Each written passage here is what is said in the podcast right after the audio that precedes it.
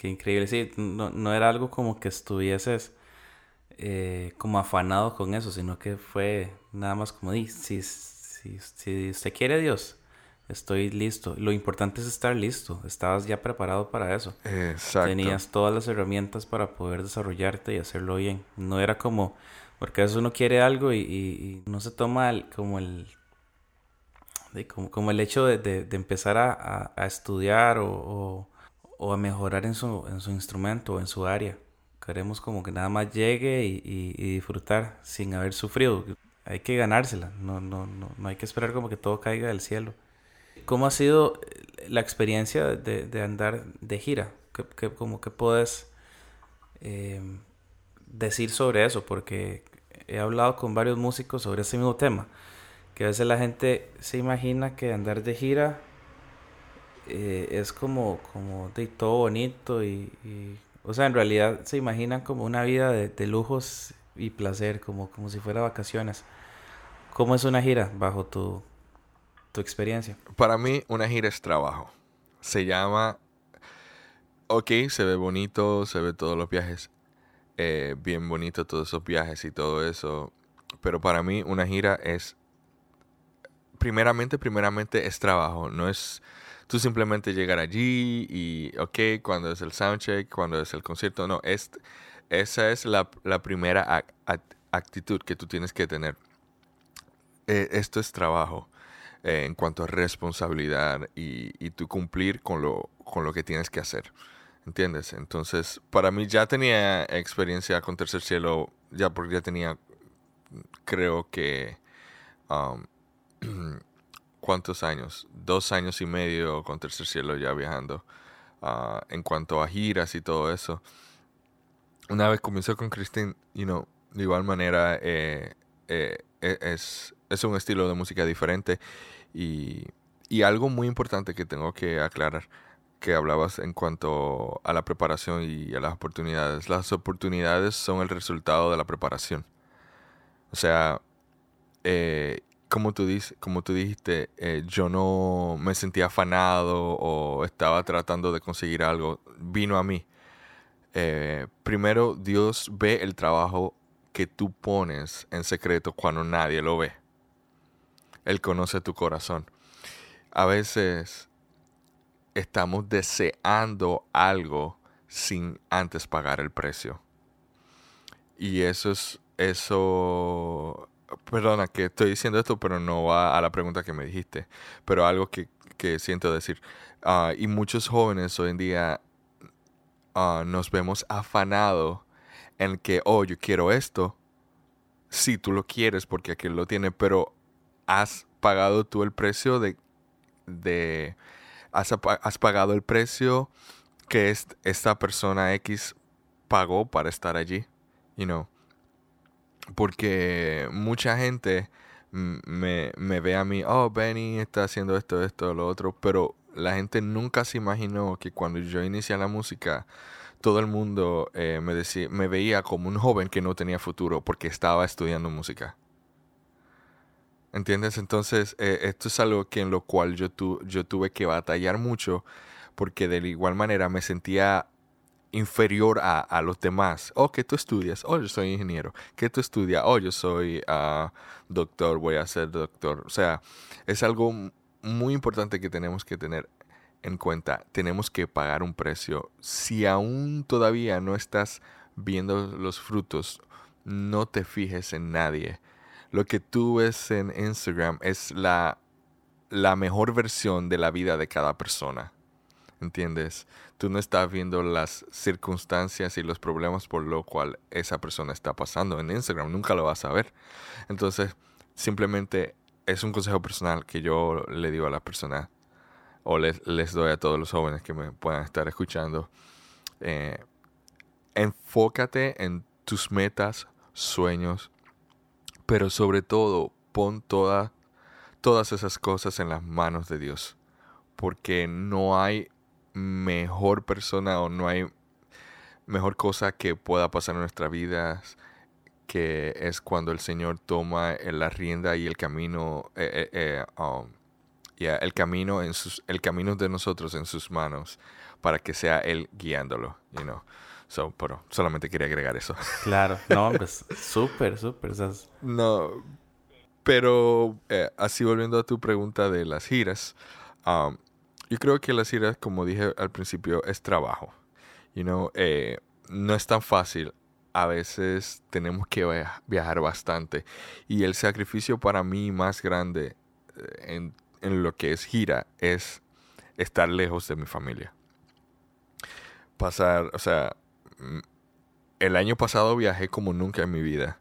Este año a pesar de que ahora estamos eh, eh, detenidos por el coronavirus, que espero que se vaya pronto, um, realmente el sacrificio más fuerte es la familia, mi hija que está creciendo, mi esposa, you know, entonces uh, es, es, muy difícil, no es tan fácil como la gente lo cree. A veces no siempre eh, estamos, you know, de vacaciones, porque a veces el día libre estamos viajando para poder llegar a, otra ciudad. You know, y llegamos, descansamos ese día para el próximo día a tocar. Y cuando vamos y viajamos en todo, a, todos esos lugares, ni siquiera disfrutamos de, de, las cosas que puedan haber en ese lugar. Lo único que podemos disfrutar es quizás es comida. la comida de esos lugares que podemos probar diferentes cosas. Eh, pero realmente de salir a ver eh, no, no podemos, sino porque vamos específicamente a algo con un objetivo y a eso vamos y una vez terminamos de regreso a casa. Claro. Pero las giras, y algo muy importante ah, para todo aspirante a músico profesional que desea girar, mi consejo personalmente, trata de ser una persona con la cual se pueda convivir. Nosotros pasamos dos horas de 24 horas que pasamos en un día, pasamos dos de esas horas en, el stage. El resto es convivencia. Y si tú eres una persona que es difícil de convivir, ah, nadie va a querer trabajar contigo. Claro, aunque seas buenísimo. Y no. Aunque puedes ser, puedes ser el mejor músico pero si no eres una persona con la cual se pueda convivir, nadie va a querer trabajar contigo, nadie te va a querer traer de gira porque vas a ser muy complicado, eres muy complicado, ah, que no te gusta esto, que no puedes comer esto, que tienes que... Entonces, si eres muy picky, si eres una persona muy complicada, o sea, nadie, va, nadie te va a llamar porque nadie quiere tener un estrés en una gira, o sea, todo manager tiene ya estrés suficiente lidiando con un montón de cosas. Entonces, para tener un músico en la banda que sea un problema, no. Nosotros estamos aquí como músicos para resolver problemas. Yo creo que e, ese mismo punto, no solamente en, eh, en gira, sino si alguien está escuchando y, y es parte de un equipo de adoración de una iglesia o un músico, es igual, o sea, la convivencia que hay que tener Exacto. Es, es totalmente igual. Dura, estamos dos horas, tres horas en, en, el servicio de la iglesia, dos veces a la semana, una vez a la semana. Eh, y la convivencia tiene que ser.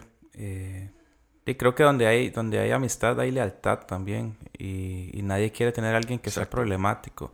Y sumado a eso también, si, si alguien que nos escucha eh, sueña también andar girando, andar de gira, Creo que otra cosa es no solamente la convivencia con el equipo, sino con las personas externas, porque somos, somos cartas abiertas. Realmente eh, cualquier persona que nos está viendo eh, está no solamente viéndonos a nosotros como músicos, sino que está viendo al equipo completo. En tu caso, eh, mismo. ven a Cristina Di absolutamente en todo el equipo que rueda con ella. Así que creo que también es importante como, como eso eh, para el, que nos está escuchando. Si, si, el sueño es como poder en algún momento estar con andar de gira, eh, creo que una de las bases es la convivencia y la humildad, poder generar vínculos con personas y hacerles ver que realmente es posible si tenemos un corazón correcto. Igual creo que Dios también trabaja en el corazón de uno para que uno pueda estar preparado y pueda estar listo y, no se le suba como a la cabeza eso, que es que soy, soy el X o Y pianista de X artista.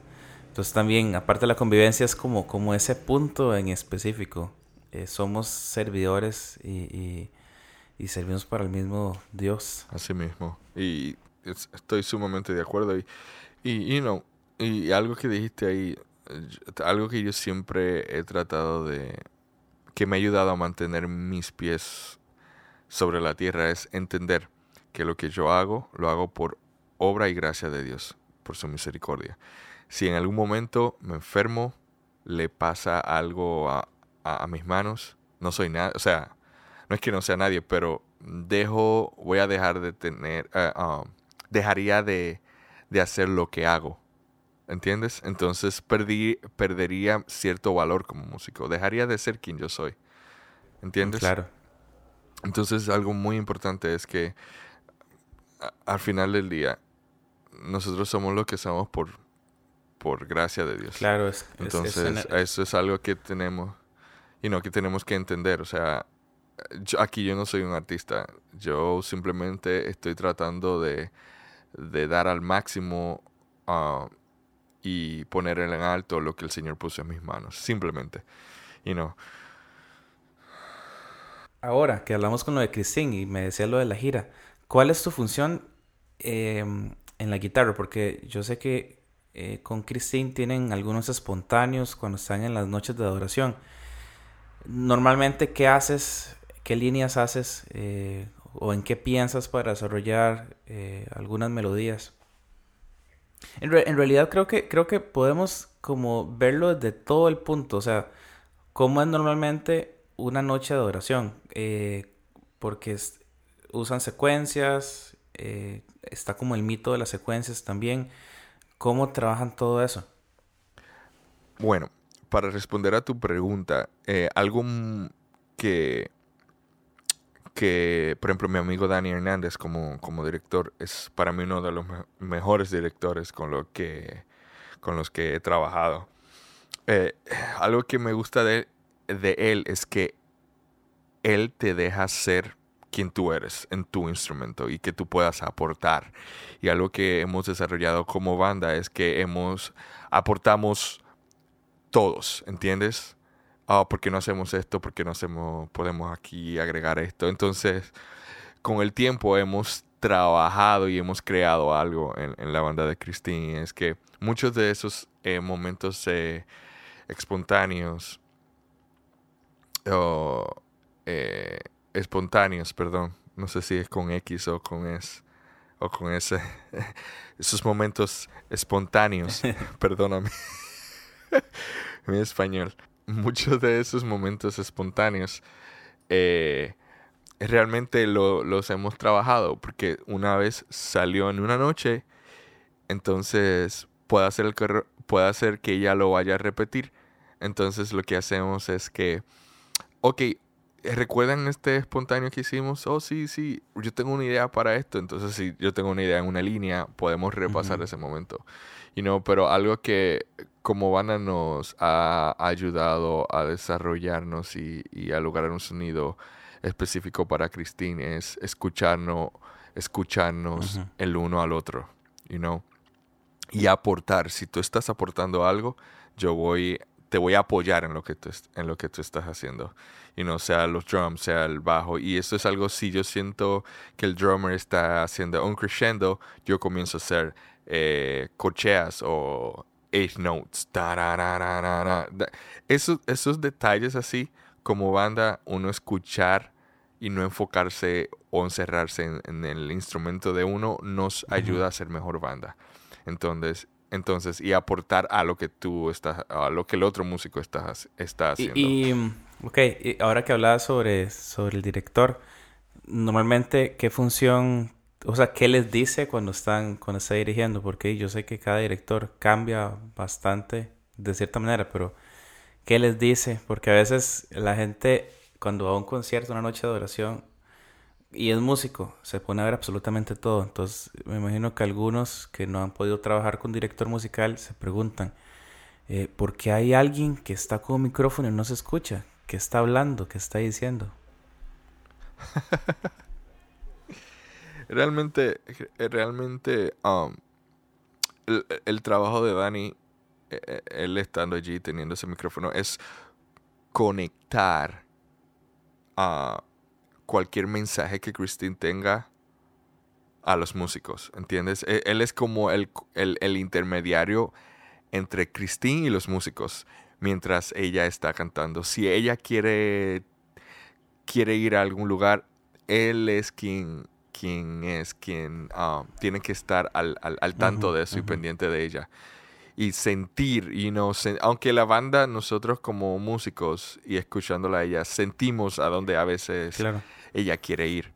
¿Entiendes? Pero pero el, e, el trabajo de él principalmente es eso, you know, cualquier, algo que ella quiera comunicar a la banda o lo que sea sin palabras, e, él, lo puede leer, you know. Eso es algo que no que toma tiempo desarrollarlo entre el, el director y, el worship leader o el cantante, you know. Eh, especialmente en esto de, de, eh, de, worship, you know, e, es, es un concepto diferente a cuando si tú vas a hacer música pop o, o algo diferente, you know.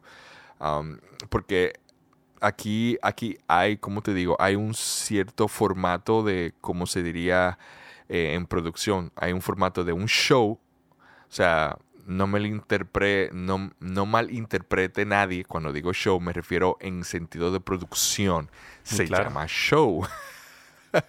hay un formato porque cuando tenemos un setlist, ¿entiendes? Es que si, si no hacemos setlist, o sea, tenemos que tener una estructura, un orden, ¿entiendes? Eh, porque hay gente que puede malinterpretar eso.